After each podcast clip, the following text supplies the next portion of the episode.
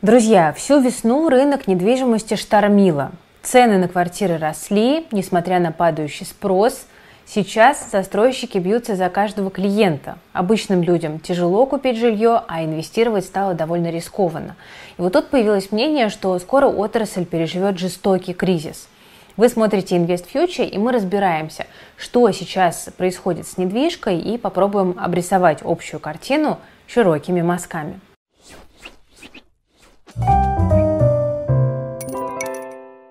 Когда началась э, ситуация в феврале, многие россияне, конечно, запаниковали, потому что не понимали, что будет дальше, и снимали деньги со счетов и покупали ликвидные активы в том числе квартиры и студии. И в итоге даже когда на банковскую систему обрушились санкции, а ставку подняли до 20%, многие все равно хотели взять ипотеку. Но Число желающих купить квартиру сократилось, а банки просто перестали выдавать кредиты и подняли ставки. И в итоге ажиотаж спал, и к апрелю в большинстве российских городов продажи жилья упали почти на 60% по сравнению с февралем. В мае еще сильнее. И казалось бы, из-за отсутствия спроса цены должны упасть, но нет. Стоимость квартир росла всю весну. Девелоперы винили санкции, там, перебои в поставках, дорожали стройматериалы, начинать стройку стало рискованно, а на вторичном рынке цены не опускались по довольно тривиальной причине. Владельцы полагали, что жилье не подешевеет и не хотели снижать цену. Покупателей при этом не было и цены как бы замерзли. Давайте поговорим, может быть, какие из этих факторов важные, какие-то скрытые, может быть. Значит, первое, э, Инфляция. Ну, действительно, рост цен на стройматериал был в прошлом году достаточно активный и в позапрошлом, но э, сейчас я бы э, не сказал, что какие-то какие базовые материалы, скорее всего, возможно, даже будет э, несколько дешевле становиться, в частности, металл, поскольку явно, что поставок металла больше, чем, чем ну, то есть те поставщики, которые раньше поставляли на иностранные рынки, сейчас им приходится больше обращать внимание на внутренний рынок. Поэтому я бы не сказал, наверное, что инфляция носит какой-то, именно в части каких-то российских материалов, э, наверное, является самым важным фактором, который, бы, э, который привел бы к снижению спроса на недвижимость. Э, перебои с поставками иностранных комплектующих действительно есть, иностранных материалов. Ну, я говорил, например, с застройщиками, они говорили, лифты, лифты все время покупались, а вот теперь где их брать? Где-то их осваивают производство якобы в Беларуси, но тоже. Поэтому действительно какие-то вещи, наверное, какие-то стройматериалы будут, э, какие-то трудности с их поставкой.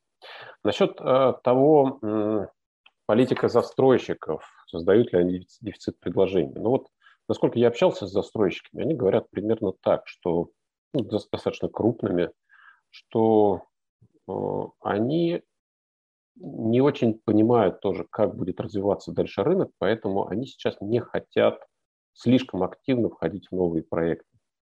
И возможно, что это со временем, там, через какое-то время, скажем, через год-два, приведет к некоему ограничению предложения. И возможно, что вот через год-два создастся некий дефицит э, жилья, и, соответственно, цены восстановятся. Но, кстати, насчет роста цен. Э, я видел недавно статистику на этой неделе о том, что стала дешеветь э, вторичка. А вторичка все-таки формирует, э, формирует стоимость, прежде всего залоговую стоимость. То есть если первичное жилье покупают с учетом ипотеки, обычно, ну, на вторичном жилье, конечно, там ипотеки, ипотека гораздо более редкая, потому что там нет льготной ипотеки. Вот. Но, тем не менее, это уже индикатор того, что несколько рынок остывает в отношении недвижимости. И я бы все-таки выделил, помимо там, некоторой инфляции, иностранных комплектующих, э, политики застройщиков, я бы выделил еще такой фактор, как э, все-таки э, снижение платежеспособности. Оно зависит, во-первых, ну, мы видим, э, если снижается, то есть если в этом году экономика действительно снизится там, на 8-10%, как говорят разные прогнозы, в том числе ЦБ, но если экономика снижается, значит и доходы людей тоже снижаются. А значит, ну, какой им смысл сейчас входить в долгосрочные затраты? Обычно в таких случаях люди откладывают приобретение дорогостоящих, э, дорогостоящих вещей, прежде всего, недвижимость.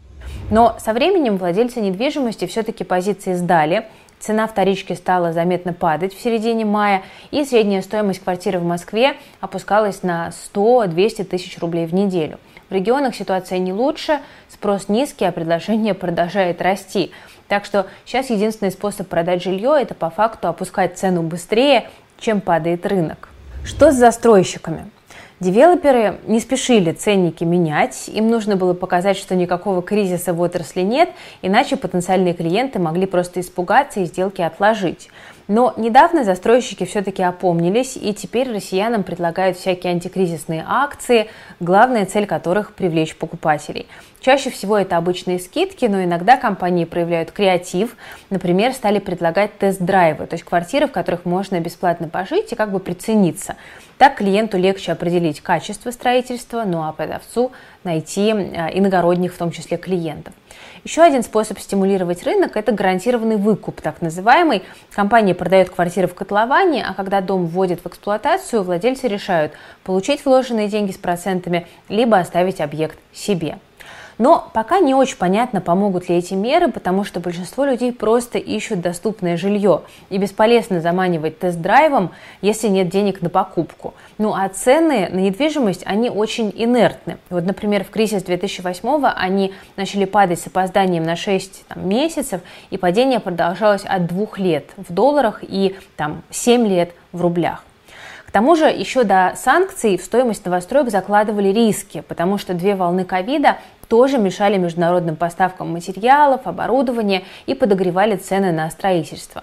Теперь искать поставщиков и партнеров нужно заново, а затем еще строить под них логистику. И что при этом случится с ценами и с самими застройщиками, ну, не очень понятно.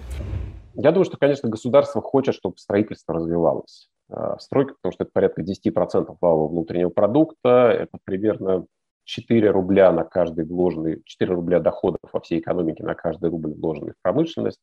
Ну, плюс у строителей есть мощное лобби, они способны эффективно продвигать свои интересы. Я думаю, что ипотека – это, собственно, основной способ финансирования новостроек. То есть государство будет, э, будет думаю, сохранять ипотеку, потому что без ипотеки продажи девелоперов э, сократятся в разы. Мы вот смотрели э, как раз недавно, смотрели доли э, продаж, которые девелоперы проводят с использованием ипотечных платежей, доли первичных продаж, доходит до 70, 80, даже больше процентов. По-моему, одна из наименее зависимых компаний «Эталон» была. 41 процент, это считается вот это прям практически независимо, а так гораздо больше. То есть ипотека на первичное жилье – это главный способ финансирования девелоперов. Без ипотеки им будет плохо. То есть государство будет продолжать выдавать ипотеку, люди будут, видимо, кредитоваться. К чему это может привести в дальнейшем? Вот такая вот такой способ поддержки отрасли через выдачу ипотек. Давайте представим себе, что все-таки рынок корректируется через год может через два. Посмотрим. Ну, не знаю, да, когда это может произойти. Но вполне вероятно. И в таком случае снижается залоговая стоимость квартир. А если происходят, могут происходить дефолты. Кто принимает риски по этим ипотечным кредитам в итоге? То есть кому придет банк за... Ну, заемщики перестали платить. К заемщикам, ну, если он начнет массово приходить к заемщикам, то, наверное, то есть можно, конечно, прийти, забрать у них квартиру, но это создается социальная напряженность, причем реальная социальная напряженность. Это не некие абстрактные идеи. Государству это точно не нужно. Поэтому, скорее всего, будет изыскиваться способ как-то эту ипотеку реструктурировать, перевесить с э, балансов одних банков на, может быть, специальные другие банки. В общем, скорее всего, это все приведет к э, тому, что государство как-то примет на себя всю эту нагрузку, так что, а, в принципе, ну, такие вот риски, видимо, не вернутся к государству обратно. Может, не вернуться к кому-то, но заемщикам, наверное, тоже будет нелегко. Конечно, государство будет поддерживать строительную отрасль, но компаниям все равно будет непросто. Это очевидно. Помощь окажут, скорее всего, только крупным, важным игрокам вроде ПК, ЛСР, самолета. Они, наверное, выстоят. А вот более мелких девелоперов действительно может ждать э, такая незавидная судьба, к сожалению. Что с ипотекой? Ну, когда ЦБ поднял ставку до 20%, то даже льготные кредиты стали выдавать по 12%. Ну, правда, потом ставки опустили к значениям прошлого года. А вот в начале мая Путин предложил снизить их еще раз до 9%, потом уже в июне до 7%. Так что сегодня некоторые банки уже дают льготную ипотеку, там под 6,7%, ну и расценки на обычную ипотеку, наверное, тоже будут снижаться. Ну, кому не повезло, это тем, кто брал жилье под 12 или 9%, потому что рефинансироваться может быть непросто. Минфин против, потому что а, вот эти средства программы выгоднее тратить на новые стройки. Ну, в целом, несмотря на то, что ипотека один из самых доступных способов купить жилье, спрос как бы объективно охлаждается. В марте были выданы ипотечные кредиты на 230 миллиардов, в апреле на 122, в мае уже на 103 миллиарда. Да? Платить по кредиту дорого и непонятно, нужен ли он сейчас вообще или лучше подождать. Вот так размышляет человек. Нужна ли ипотека? Нужна ли сейчас ипотека? Ну, я думаю, что так. Нужно, опять же, кому и в каких обстоятельствах. Если людям срочно, срочно нужно жилье, есть деньги на аванс, есть стабильный доход в будущем, ну, тогда, наверное, наверное, нужна, наверное, можно воспользоваться льготной ипотекой, особенно если, скажем, дети, ну, разные программы э, ипотечные от государства. Если же какое-то есть непони, непонимание в отношении будущих доходов, э, непонимание вообще, нет какой-то острой необходимости прям, приобретения недвижимости, э, ну, наверное, можно тогда пока и потерпеть. То есть вряд ли, я думаю, что все-таки цены как куда-то сильно вырастут в отношении недвижимости, и как бы они не снизились. Вот. Ну и вряд ли государство будет все-таки сильно ипотеку сокращать. Опять же, принимая на себя ипотеку, человек принимает ряд рисков больших. я думаю, что ну, самый главный риск – это риск утраты независимости. То есть людям приходится уже, ну, это ипотека – это все-таки ермо. Такая большая кредитная нагрузка, причем долгосрочная. Соответственно, приходится себя дисциплинировать, приходится соглашаться на может быть, там, на нелюбимую, но стабильную по доходам работу, чтобы постоянно выплачивать ипотечные платежи. Отсюда, ну, не знаю, возможно, наверное, тупик может возникнуть в личном развитии. Но, опять же, это все индивидуально, потому что для кого-то, наоборот, такое вот ипотечное ермо это может превратиться в стимул развиваться, поскорее его сбросить и как-то начать, начать, начать новую жизнь без кредита, без Э, без задолженности по кредиту.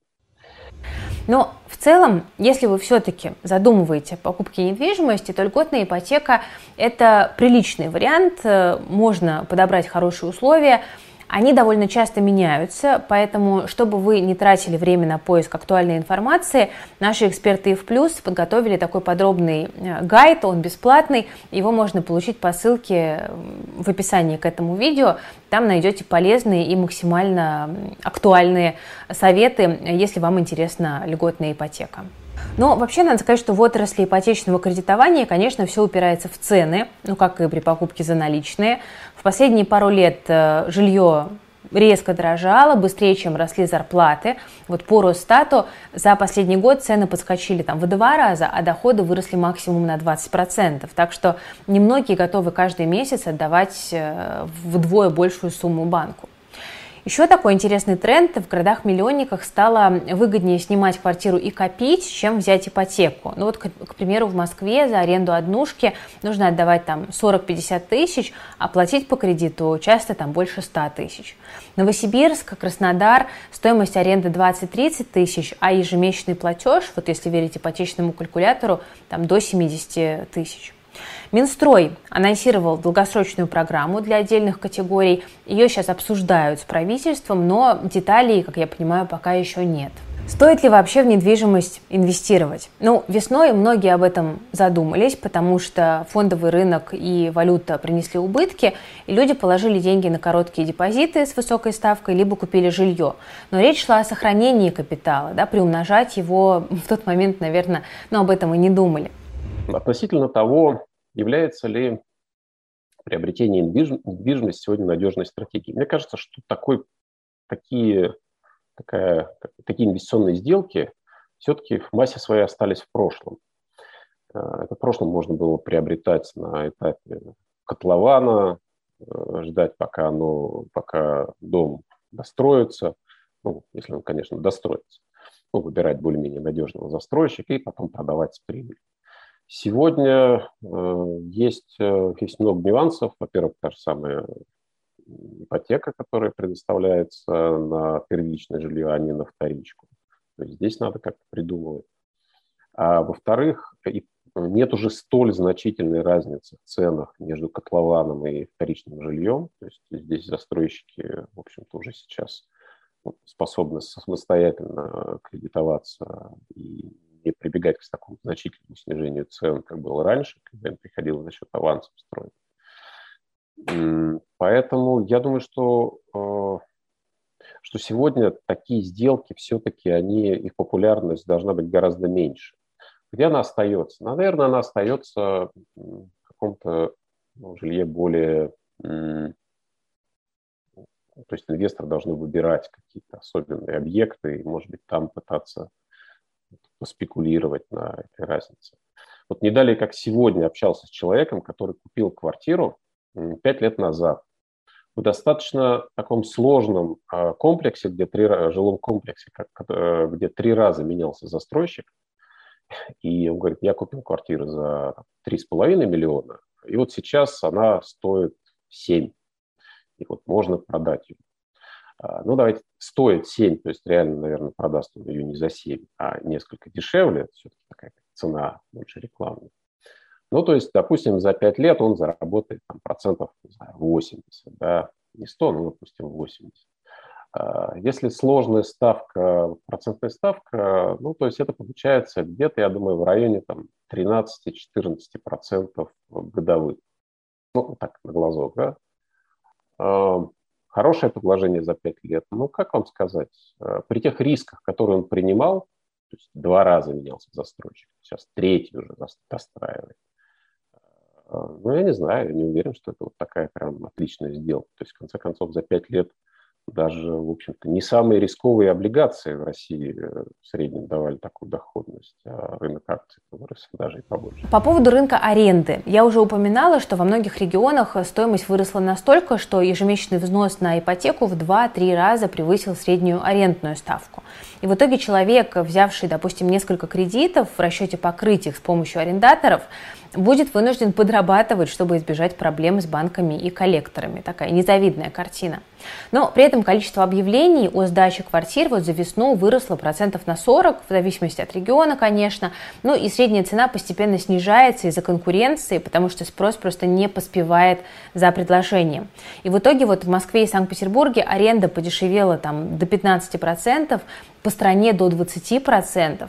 Летом тренд на снижение ставок, наверное, сохранится. И единственное исключение здесь – это, конечно же, юг России.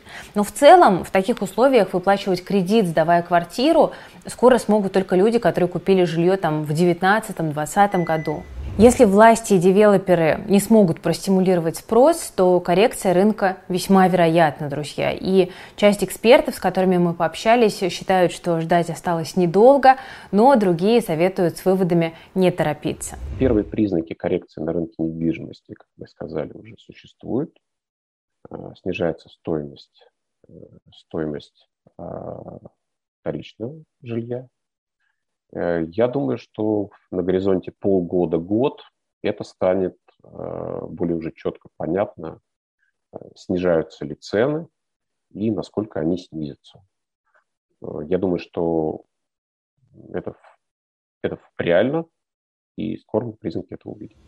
В самом негативном сценарии падение цен обернется сокращениями, увольнениями, да, на стройке работает большое количество людей, также пострадают подрядчики, там, производители оборудования, строительных товаров и так далее – если сокращения будут массовыми, то платежеспособность россиян в итоге упадет, э, начнутся дефолты. Это обернется новым витком падения цен, потому что банки начнут выкидывать вот эти дефолтные квартиры на рынок за бесценок. Что делать? Ну, вы сами понимаете, что ситуация на рынке недвижимости непростая. И мало кто готов предсказывать, чем это все в ближайшем будущем обернется.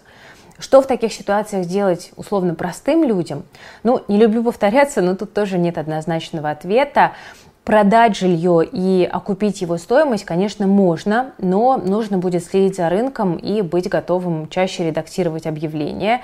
Как минимум, не нужно ждать какого-то нового скачка цен, если в запасе у вас нет 5-7 лет.